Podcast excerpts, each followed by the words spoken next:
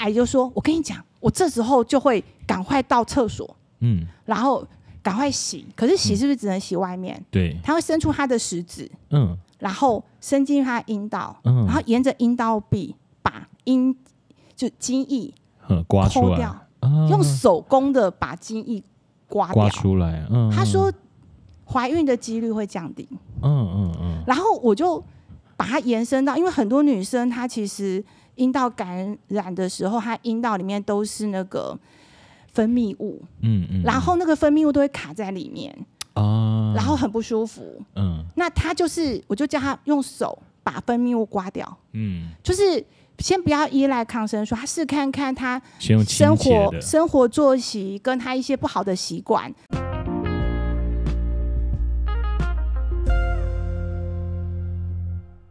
同学们，上课喽！赶快把你的裤子穿起来，乖乖听课。这里是性爱三八室，我是施老师。Let's sex。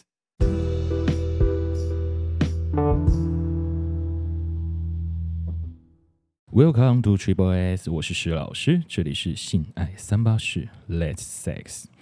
今天很高兴，我们又再一次邀请了秀梅来我们的节目。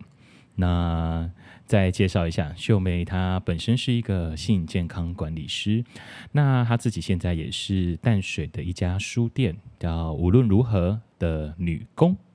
对，那先请秀梅上来自我介绍一下吧，欢迎秀梅。Hello，大家好，我是秀美，我超期待上这个节目的，哦、真的，每次来都有一种畅所欲言的感觉，畅所欲言哎。OK，好，感谢秀梅啊，我们这是哎，你这是第几次上来啦？第四次，第四次了，有一次剪成两集，所以勉强可以算、哦、第四次。Okay, 好，那。嗯，因为之前我们其实录了很多，都是秀梅你跟可能性的性健康管理，或是说一些性教育。然后我记得还有一集在录，可能你在陪伴受性侵的孩子。嗯，对。那其实你有另外一个身份，就是无论如何的书店的女工。是啊，是啊，很多人都觉得很奇怪，我们都。不讲自己是老板娘，我们对我每次都会讲说，每次都讲你叫老板娘，但你们又用女工这个字眼，你要不要稍微讲一下为什么是用女工这个字眼？一个是我们书店四个人经营都是女生，嗯、那一般的老板娘是指有老板，然后有老板娘，嗯，可是我们没有老板啊，我们就是老板，然后又要强调性别，那我就觉得好怪哦，就是这里面老板娘好像不是那么贴切。那我就很想要女工，是因为其实我们开这家书店比较像是一个平台，嗯，比较是平台，要付房租的 NGO 团体。我们书店有那个社工的学生来实习，嗯嗯嗯，哦，有社工的学生来实习。那我觉得社工来书店实习。听起来很跳痛，可是他们都说我们书店很社工，一个居家的单单位这样子，社区型的。哦，我们书店同时也是居家护理所，其实是我们是全球第一家书店结合居家护理所。嗯，那除嗯、呃，我们是经营到第嗯迈入第三年才成立居家护理所，所以我们即便只是一个书店，我们。在这个平台里做了很多社区护理的工作，或者是我们很希望除了心理师的这种咨询的管道，嗯，当你心情不好，可是你不知道找谁，甚至不想找心理师的时候，其实来书店点一杯咖啡，不管你看不看书，看看夕阳，然后跟书店女工聊聊天，所以我们蛮社工的，就是有很多人会找我们。讲他的心情啊，他的故事。对，那书也是我们会介绍作为一种媒介嘛。有时候聊一聊，嗯嗯嗯啊，你看一下这本书吧。看完之后再回来跟我讨论看看。那叫女工是因为我同时也是基护工会的创办人。那我很重视。基护工会的全名是什么？台湾基层护理产业工会。台湾基层护理产业工会。快九年了。Okay. 哦，快九年了啊，真的。然后人家说书店很辛苦啊，我说你去搞一个工会看看。工会更辛苦，对，工会才是我觉得最痛苦的一段时间。反而开书店很甜蜜，因为书店可以不要管卖多少杯咖啡，然后你一进来，就是我们没有在讲求繁桌，用表不要讲求是有多少人来这个书店。他是有感动的，或者是他是有感觉的，然后有人跟人之间的交流，所以我们觉得我们其实也没赚到钱，能打平都不错。讲老板真的太不贴切，所以我们就觉得我们是个工人，我们是在书店里面做一个女工，然后这个空间可以用来，因为你知道搬书，然后整理书是很劳动的事嘛，是啊，然后书要整理成一区一区，然后怎么样让它摆的很。很合理，我觉得很累哎，所以我都觉得我比较像工人。我后来就取名说我们是书店女工。你们有多少女工啊？我们的梦想就是书店像个家一样。嗯、那如果这个书店可以开下去，是很多人不希望它倒，它才有可能开下去。不然你在博客来订书就好啦。对，你刚好特别跟我订书，一定是认同嘛。嗯，所以我们就。希望如果你认同这个书店，你就可以来当书店小帮手，然后一起一起经营书店，然后它就会有编号。所以 我们书店女工到十几号了？到十几号？十五号了，十六号了，就是他们会偶尔来帮忙固店，嗯，偶尔来帮忙擦油漆，嗯，然后偶尔把猫抓去结扎，就是我们有照顾河边的猫，河猫，对，然后也有男工，嗯嗯，帮我们修理。什么冷气坏掉啊？水电什么？水电都是男生来做这样子。对，所以像是一个大家庭。嗯，其实无论如何是一个非常。美非常漂亮的小小的书店，它在淡水河畔，对，二楼，二楼。然后我今天跟秀梅也是在看着淡水河在录音，对，是一个非常美的地方。嗯，所以如果有同学你们想要来书店，非常有来淡水，非常欢迎到无论如何来一趟。对，那秀梅我好奇，因为我刚刚其实，在书店里面有发现一个小区块，嗯，在吧台的左侧，嗯嗯，对。有一个小区块，它的书跟它摆的东西蛮特别的，一个好像性专区的概念。哇，果然是主持人会注意到的地方。对，那你你要不要稍微讲一下，就是你们摆设的书其实是用什么样的概念？嗯、然后最后我想，我好好奇，就是那个区，你是为什么这样做？OK，我们书店故意没有一个分类，就是不会说啊，这边是诗集，这边是。文学这边是生态环境，嗯、我们是故意没有牌子。可是如果你来看，你会发现我们会把同一个类别放在一起。嗯嗯嗯。然后书跟书之间是有对话的，他们是有道理的。就是我不会随便摆一堆书在那边。对。嗯，我觉得光是你看书名，有时候你就会被触动。嗯嗯嗯。嗯，譬如我曾经被一本书触动过，可是我没有打开。嗯。那本书的书名叫做《请容许我悲伤》。嗯，苏洵慧老师的，苏洵慧老师，对对对。然后我那时候就觉得，哇，容许悲伤这件事情太重要了。就这样，我没有看里面哦，我就觉得哦，这个书名已经已经看着书名就会，甚至看着这一本，然后隔壁那一本，然后就会有一个对话对话的感觉。对对，我觉得我觉得很有趣。譬如说什么失控的正向思考，嗯嗯，以及正向思考。摆在一起，它就有一种对话的效果。对，你刚刚性专那个性有关的书那一区，我看到了，呃，像是茶室文化是，呃，然后我记得他隔壁没几本就是欧娘，是是没错，你你有注意到小小的那个？有有有有有，就是有机会大家去独立书店逛书，你会发现独立书店的书是有它的道理的。嗯，可是。如果你去成品，它就是要赶快把书卖出去嘛，它其实就是分个类而已。可是其实书店老板基本上都有他的意志，对，他去撑一个书店，然后书这么难卖，一定有什么道理。所以他放的书其实光是大家只是去逛逛书店看一看书名，我觉得都有不一样的感觉。嗯嗯。那因为我本身。呃，之前曾经是东吴性教育老师，那教过性别多元文化与生活。嗯、那我也现在疫情的关系停诊，然后九月初会开诊的，就是那个幸好门诊。幸好门诊要开了。对，然后他就是在中心医院，就是在中校复复兴捷运站附近。对对对，那我们是在十二楼有一个叫做幸好门诊的性治疗门诊。嗯，那陈光国医师他引进威尔刚，然后当时曾经觉得哇，造福无数的男性。是你知道他很很喜欢提这一段，因为那时候威尔刚还没引进嘛，然后很多人就去跟他讲说，我早泄阳痿，然后无法勃起，其实他也不知道怎么办。他就说，哎，要开个手术，放个海绵体进去，然后。push push，然后就会硬起来，要吗？这样子，台湾没有人要动手术去让自己好棒棒。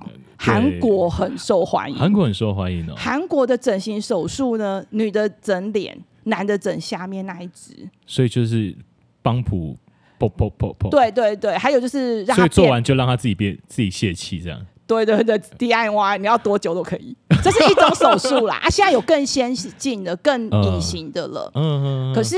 台湾的男人很怕动刀，所以陈光国老实说，他觉得他作为一个泌尿科医师，自从威尔刚越来越没效之后，他也觉得越来越越来越觉得没有成就感。嗯嗯，因为威尔刚其实到最后就人会老，然后体力越来越差。嗯，然后除了威尔刚的作用之外，其实性的满足有很多很多层面。嗯嗯嗯，所以他那时候就很鼓励我。我们就是在做性治疗，然后在做性健康管理。他就说：“哇，你们工作太重要了。”嗯，所以我们会先请个案在他的门诊检查生理，然后再到我们心理健康管理这边做心理，然后整体的理解跟卫教。嗯，我好奇，就是呃，在你后来在做性健康管理，其实你的性健康管理跟你的书店，嗯，差不多同一期嘛？对，差不多同期开始。对，你自己觉得在。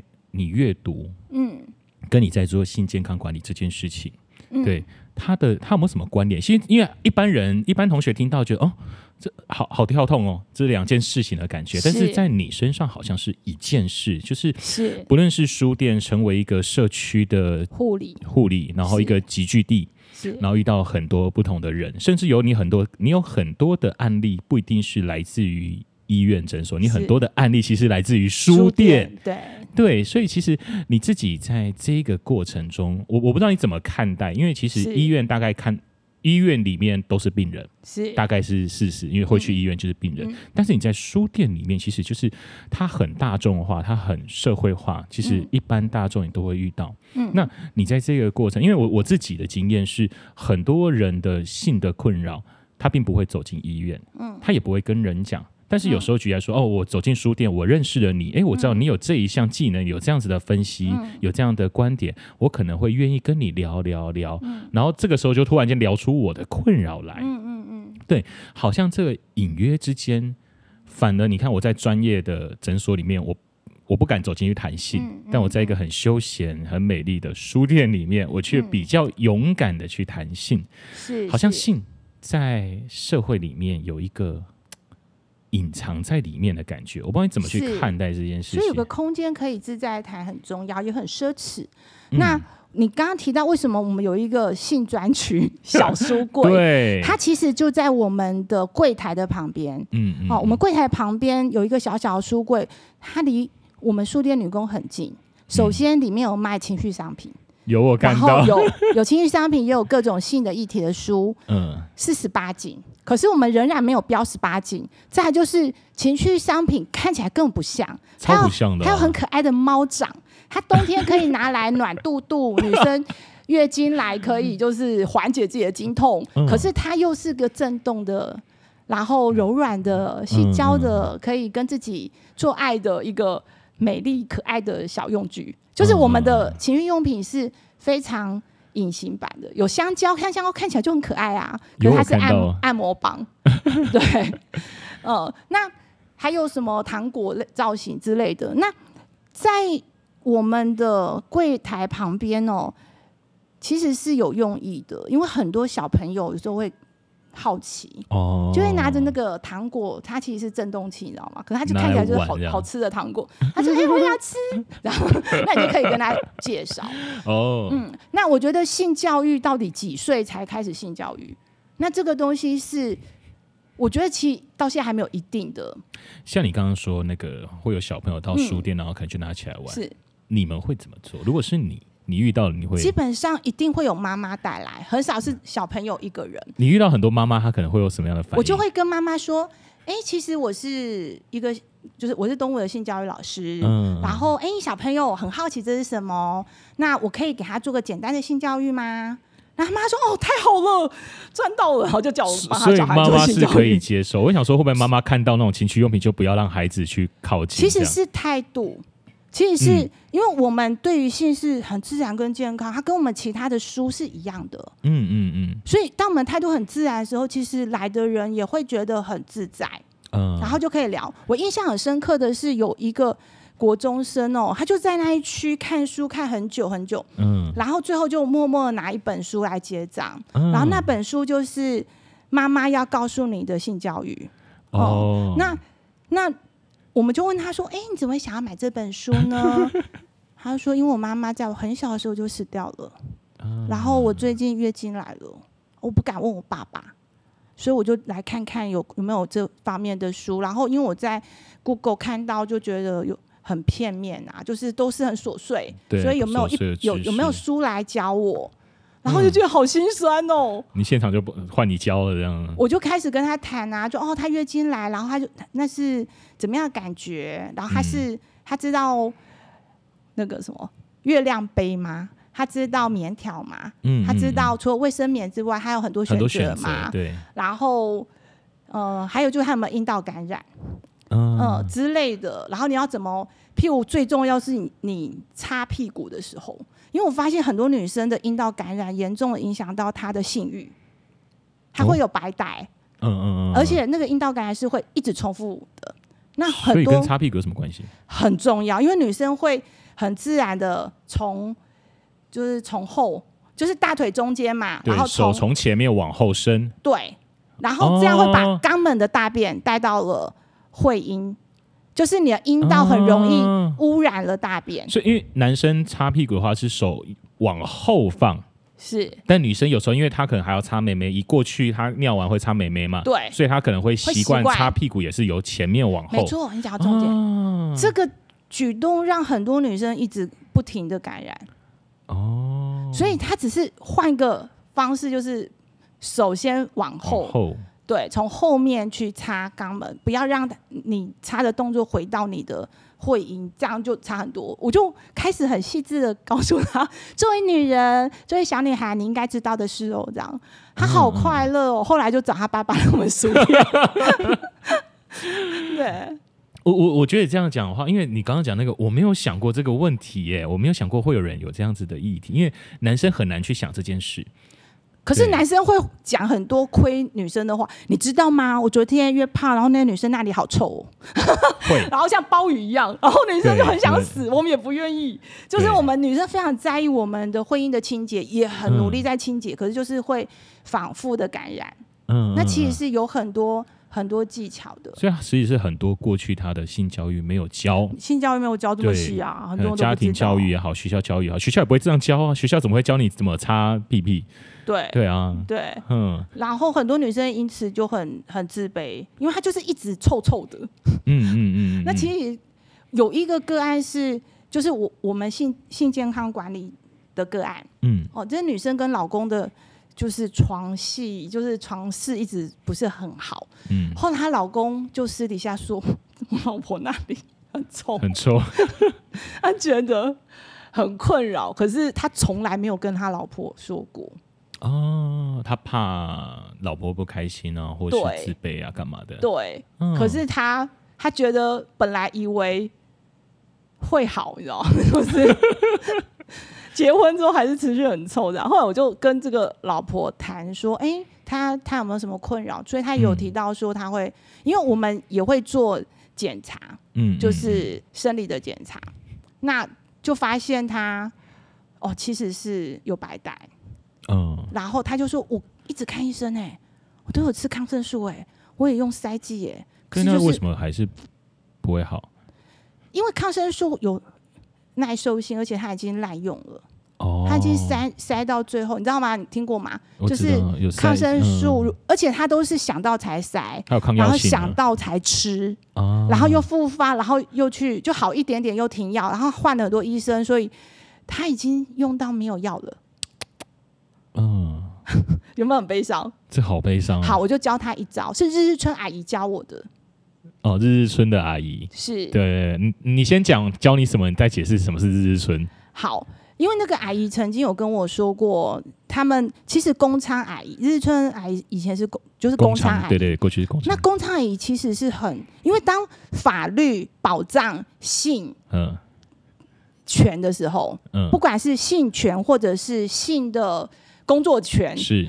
其实是是一件好事，对，因为那个阿姨说，哎、欸，我们以前都会定期的抽血，嗯，然后都会规定嫖客一定要戴保险套，对对，所以其实是相对安全的，比起私娼来，他们是比较安全的，嗯嗯，可是还是有一些人会从后面啊，还是偷偷的做一做，就把保险套给拿掉，然后就内射了，嗯，那阿姨就说，我跟你讲，我这时候就会赶快到厕所，嗯，然后。赶快洗，可是洗是不是只能洗外面？嗯、对，他会伸出他的食指，嗯，然后伸进他阴道，嗯，然后沿着阴道壁把阴就精液刮出来，掉，用手工的把精液刮掉刮出来。嗯，他说怀孕的几率会降低。嗯嗯嗯。然后我就把它延伸到，因为很多女生她其实阴道感染的时候，她阴道里面都是那个。分泌物，嗯嗯，然后那个分泌物都会卡在里面。啊，然后很不舒服，嗯，那他就是，我就叫他用手把分泌物刮掉，嗯，就是先不要依赖抗生素，他试看看他生活生活作息跟他一些不好的习惯，包含他的内裤都会跟其他衣服一起洗。啊，可是内裤要用手洗。他要额外的保护，就是他的内裤一定是要特别干净，因为你跟其他衣服一起洗会沾到霉菌。我就教他一些方法，再教他用手刮掉，他后来就好嘞、欸。他说我好久，我上次他还有来那个门诊，他说他好久没有复发，一年都没有，效果超级好。所以，因为我自己施老师也很多的经验，然后会有跟女生洗澡的经验。嗯，我。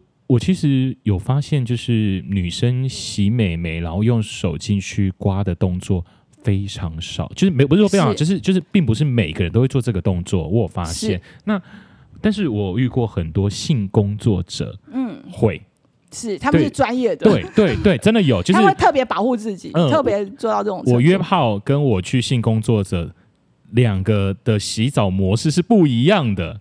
对，即便是自己洗澡，你就会看得出，即便他是呃约炮经验丰富的，嗯，然后一个是性工作经验丰富的，嗯，两个洗澡洗美美的方式真的有差哎。你刚刚这样讲，我就觉得哎，对，其实并没有很多人知道这个动作，是因为大部分人都去买那个盥洗液，啊，然后其实我们不建议大家。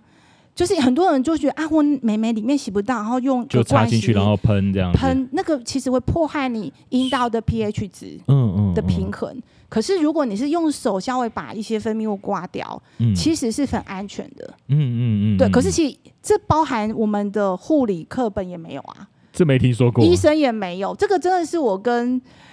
日春阿姨学的，好，我们可以再解解释一下什么是日日春。你说嘛？好，OK，日日春它是一个 呃，在过去呢，万华一带或者说台湾台北有一有一票公娼，那后来因为政府在废公娼的时候，然后这一票公娼者他们就失业，然后后来就有一群人出来，就是带着他们成立了一个日日春协会。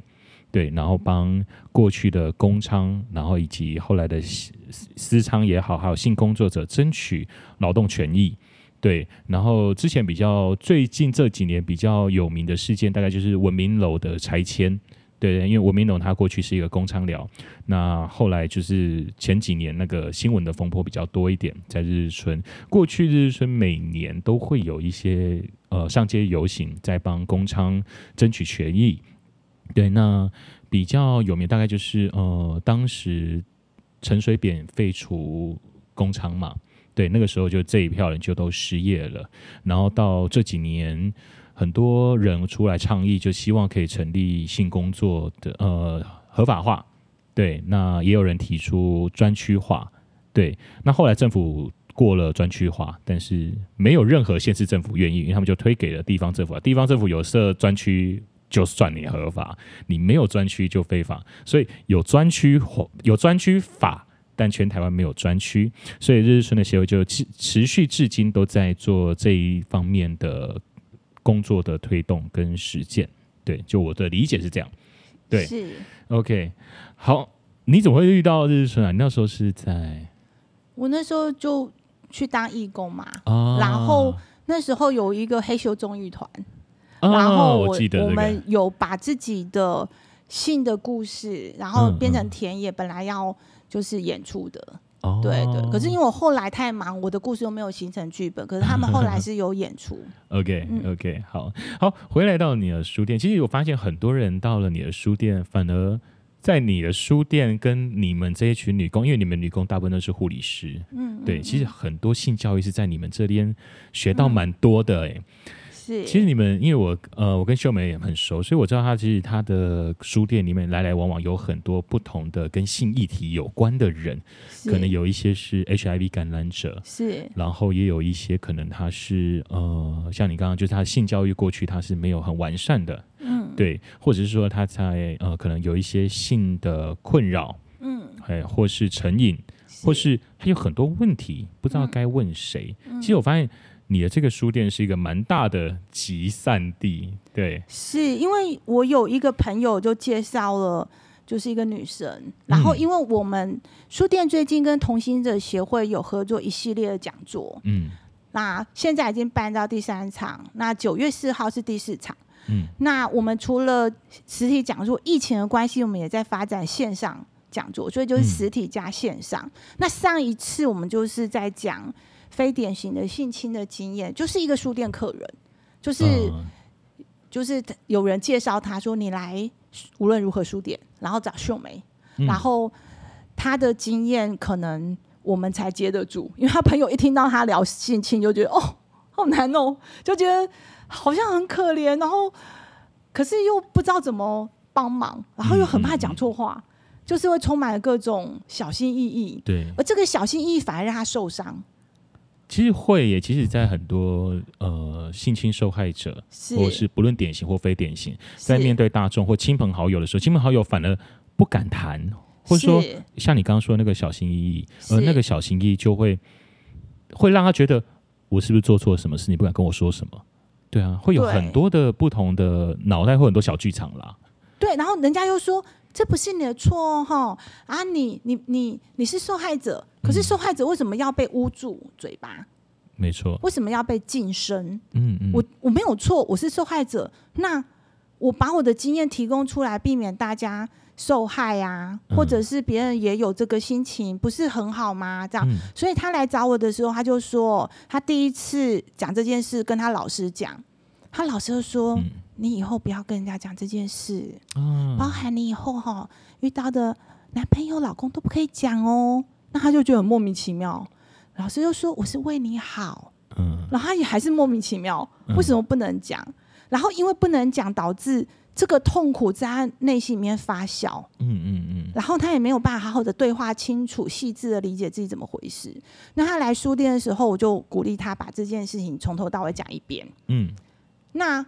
我就发现哦，这就是蛮蛮蛮多人有这个困扰的是，什么叫做性侵啊？听起来我是好像是跟他一起去爬山，然后因为他在网络上丢一些讯息，他他就是高中毕业，然后那一年的暑假，他想要环岛，嗯嗯，然后想要去爬山，嗯，然后他就在网络。问说：“哎，如何爬山？然后要注意什么？哪个路线比较好？”嗯、就有一个很亲切的大哥哥，然后就跟他见面，然后就很亲切的告诉他要注意很多很多事情。那不然这样好了，嗯、我陪你去。嗯嗯。好，然后他就跟大哥哥变朋友，然后他大哥哥陪他去，嗯、然后在车上他就他就强暴他。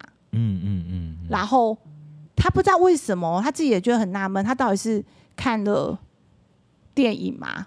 还是什么？他也不懂。他那时候为了不要被他强暴，还跟他讲说：“我我帮你，不要 不要这样对我，我帮你。”然后他还说：“你能帮我吗？嗯，你还是乖乖做饭吧，这样子。”然后后来他还跟他的前女友三个人住在一起。嗯嗯。然后他前女友好像很无辜，完全不知道这件事。然后最后这个人还对他做了很多什么，叫他签本票啊，嗯，就控制他的行动这样。对，然后还常常趁女朋友睡着，每天就是几乎每天晚上都会跑去找他。嗯嗯嗯。然后女朋友好像不知道这样，后来才知道女朋友其实是知道的，只是女朋友没有性欲，然后觉得她男朋友找别人解决就算了，所以她受伤了，好像已经七年了。嗯，嗯，还在痛苦。嗯，哦，那这个就是所谓的你怎么理解自己发生的经验？所以，我们书店的确有这个机会可以对话。嗯，我觉得我也很珍惜别人愿意把他的秘密跟我说。嗯嗯，因为很多人也不愿意讲。是，其实这个文本出土，我觉得对于很多人再去重新看待什么叫性侵这件事情，有更细致的了解。因为其实，嗯。我觉得在主流社会，一般台湾大众来说，性侵其实都只会沦于他们某种脑袋想象或新闻，他没有办法很细致去看待。嗯，嗯对，就是你只看到性侵两个字，其实很多人脑袋的东的东西，可能就啊，一定要强暴啊，把它压在床墙上啊，把它压在哪里啊，然后很强很暴力啊，干嘛干嘛干嘛的。嗯，对。然后当如果听到一个案子，然后就会发现，哦，没有啊，加害者就说受害者自己自愿的、啊，他没有反抗啊，对啊，嗯、或者说他没有拒绝我啊，或者说他没有挣扎、啊，然后他就不是性。就是主流的社会会因为舆论，因为因为声音偏向哪一边，然后就会有不同的思考。我觉得，当性侵受害者的故事没有这么细致的出来的时候，其实很多舆论就会有很多奇奇怪怪的画面或想法。对，所以我，我我反而会觉得、嗯，我的处理真的不是简化成这个女生是个受害者，她被性侵。没错，其实我也没有，因为很多时候，我认为男生哦，虽然不无辜，但是没有性侵哎，就是很多男生他也在那个模糊地带里面，嗯、他就是想上床，是，他就是看到漂亮的美，是。还是他就精虫冲脑，有机会，嗯，不放过，嗯，而那个有机会常常是。这个女生还搞不清楚状况，嗯嗯嗯嗯，她就答应，嗯，而这个男生就做了，嗯，做了这女生忽然清楚了，原来我不想做，嗯，事后才清楚，结束了，对，而我被性侵嘛，然后这个男生就被告，那男生也很可怜，所以我的意思是说，我觉得这个社会对于性欲，嗯，是不够了解的，甚至不能够这么细致去谈，他不愿意这么细致去谈，是因为女生。女生就算湿了，女生就算有性欲了，跟她要不要做这件事情，其实是两件事哦。嗯。可是你看 A 片都会说你你湿了，你想要了，你的身体很诚实啊。嗯嗯嗯。哦，嘴巴说不要这样子。嗯。那这个其实会导导致很多伤害。嗯。其实你刚刚讲了两种不同的视角，是一种是 OK。呃，如果我举例，如果一男一女的话，嗯，一个是女生，我可能也许我生理有反应或怎么样，但是我其实我不知道我到底想不想跟眼前这个人做，我还没有搞清楚，对，但是可能对方在某一种呃半推半就，然后女生也不好意思拒绝，嗯、然后觉得哦，好吧，好吧，那不然就试试看，OK，那结束之后，女生觉得我其实没有意愿，嗯，她可能意识回来了，嗯、那到底对于这个女生来说，这到底是性侵还不是性侵？我觉得，如果我们把这件事情放在法律来说的话，就会沦为只看性侵或不性侵，嗯，或非性侵这件事而已，嗯、对，而不是去重新检视说，到底去怎么去看待自己对自己的性自主。嗯、嘿，因为台湾很多时候就先看到放在法律来说，嗯、那你刚刚讲的另外一个视角是，我一个男生，然后。呃，我我想跟他做，然后我做完，然后他可能他当下没有说他不要，对，就反反过来的视角了嘛，对，嗯、然后结束他说他其实是没有意愿的，嗯，然后可能他又被提告，其实是有这样的案例的嘛，常常对，常常超级常有这种案例的，对。就是，看我哪知道你不要啊，对啊，你如果告诉我你不要，那我就不要做了嘛，但你没有告诉我啊，对，也会有这样子的案例，是但是，是。的确，你不觉得这？是悲剧吗？两种都是悲剧啊！是，但其实我觉得我发现有很多的性侵案件是在这种悲剧下发生的。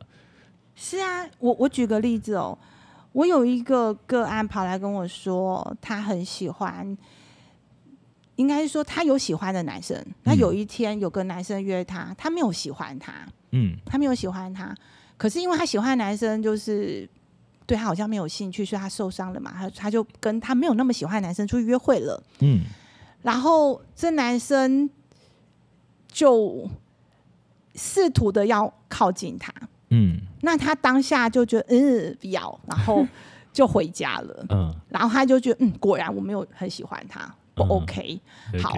可是他说，因为他其实我的学生啦，我以前护护护理的学生。嗯，他竟然跟我说：“老师，我好困扰哦。你知道我跟他约会完回去做春梦，哎，我梦到他跟我做爱，可是我的头脑跟我的心都告诉我这个人不是我菜啊。可是我回去做春梦，老师，我是爱上他吗？你们觉得呢？主持人，你认为为什么会有这种事发生？我觉得他不一当然。你说做春梦，春梦当然有可能几种原因是他的，他或许对他我自己的理解啦，我可能做春梦梦到某一个人。OK，如果好，举例来说，我梦到了跟我很契合的对象，然后我本来就有做，然后他是我心仪的对象，那就 OK 嘛。我就是，我梦到他是我对他有欲望，嗯对，我梦到一个我对我现实生活中对他没欲望的，我我自己反而会去重新解读是，嗯。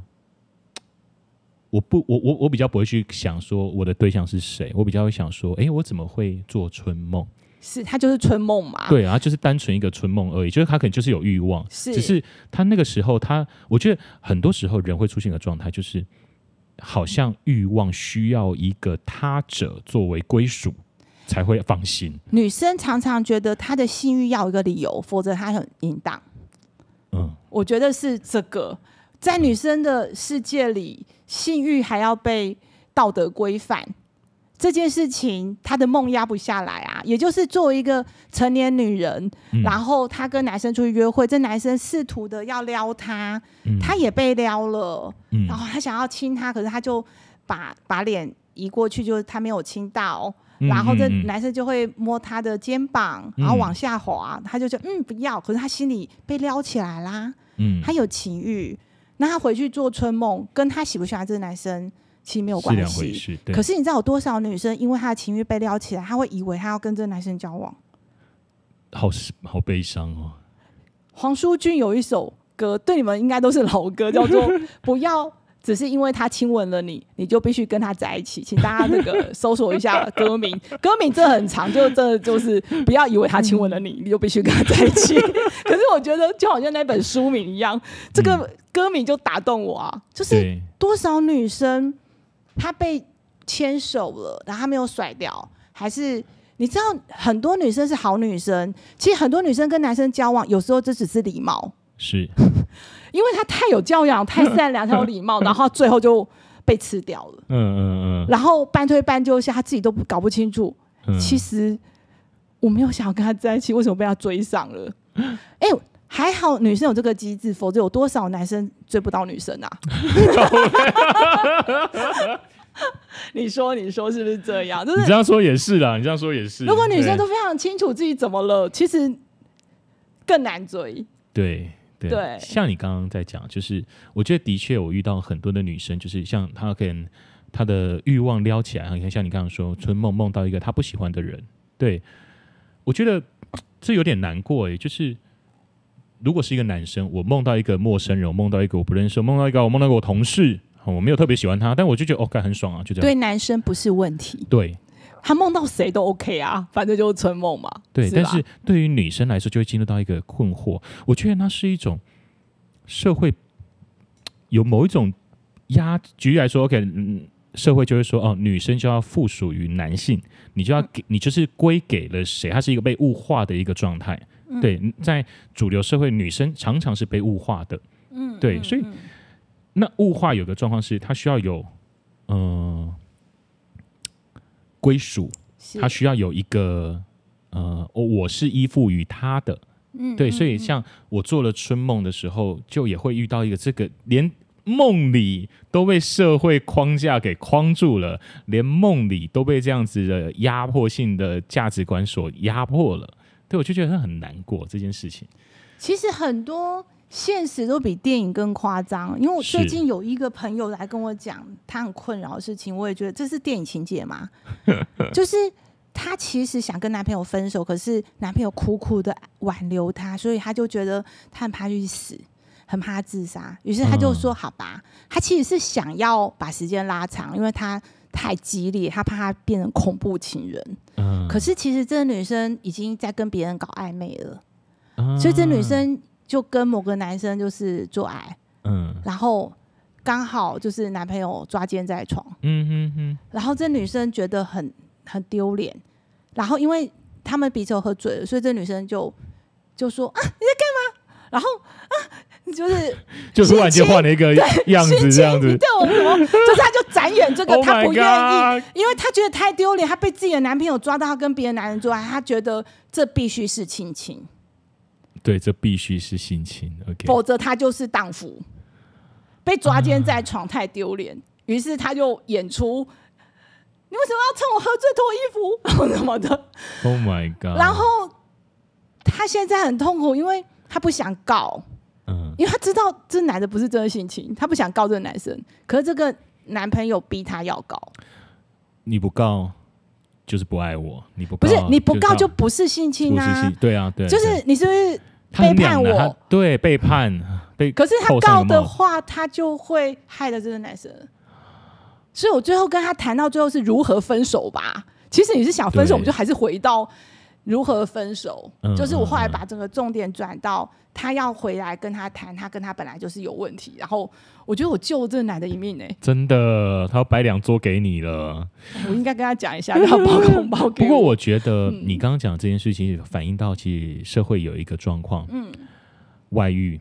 婚姻中的外遇，嗯，我抓到了我另外一半跟别人发生关系，嗯，然后回到了婚姻里面，真的哎，几乎八成以上，就是一对夫妻，OK，好，老公外遇了一个单身女子，然后被发现回到婚姻里面，然后老婆跟老公讨论说哦不离婚，但都会对那个女生提高，几乎都会耶，对，我觉得这是一个很很很悲伤，很惨，对对对对对，就是。就会变成，唉，而且会变得不得不告。如果男生想要维系这段婚姻的时候，是啊，嗯，因为其实这个男生在婚姻里有他的系统，而且这个系统加上他的社会关系是非常稳固的。两边的父母、两边的家庭、两边的朋友、两边的，就是他不告他会失去的东西是一整个系统的东西。对对，所以常常最后就牺牺牲了小三。对对对对。我自己也有发现这样子的社会现象，所以最近的法规才改了说，说哦，其实可以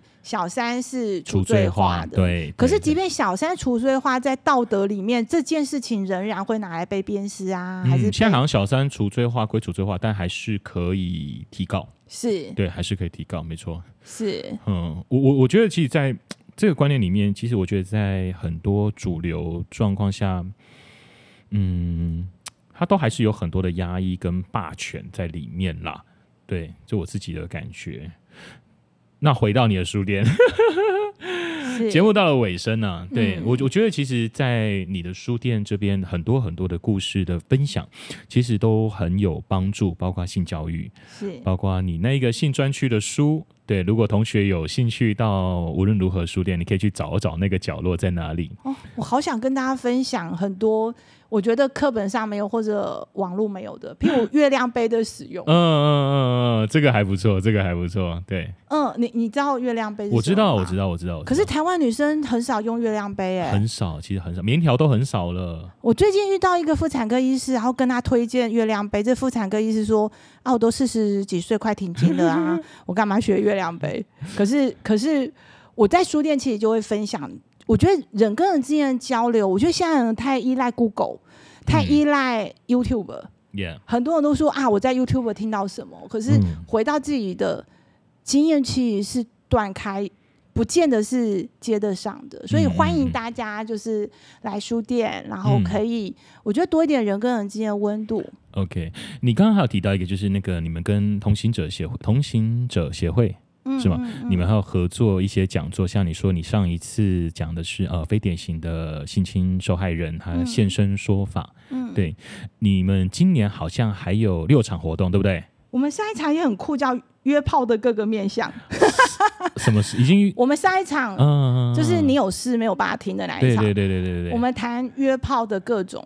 OK，好。各种约炮。所以你们未来，你们今年其实还有大概这样算起来的话，还有还有五场、六场、六场，还有六场。呃，总共还有六场活动。对。OK，你们接下来下面两场是九月四号，九月四号，然后以及九月二十五号。是是，对对，OK，好。如果有兴趣的同学，你们可以上无论如何的粉丝专业，可以去看一下。哎，他们每一次会讲什么？那之前最近好像都有线上，对不对？我觉得线上可以让没办法来现场的人也可以听到。嗯，嗯，那再来就是疫情的关系。其实我们线上会限制名额，okay, 不是线上就是实体，实体会限制名额，对对对。所以如果同学你们有兴趣想要听听无论如何邀请的人来分享一些讲座，那有时候可能是一些生命故事或是个人经验，对，像之前就有非典型的性侵受害者，他来自己讲自己的被性侵的过程，以及他后来他的成长道路，哼。然后也有约，也有找人来讲，呃，约炮的文化，约炮的面向，对，以及被告性侵，以及被告性侵该怎么办？OK，好，如果同学你们有兴趣的话，可以上无论如何的粉丝专业来去找寻这些讲座的资讯，非常推荐。无论如何每次讲座，施老师都非常大推。OK，谢谢。我们有 IG 哦，各位。哦，有对，又有 IG，你 IG 也是搜寻无论如何。是，对对对。OK，好。那我们今天感谢秀梅来到我们现场，不对，我们来到秀梅的现场。OK，好，感谢秀梅今天又再一次的上我们的节目。好，我们节目就到这边喽。OK，好，那我是施老师，这里是新爱三八室，我们下次见喽，拜拜。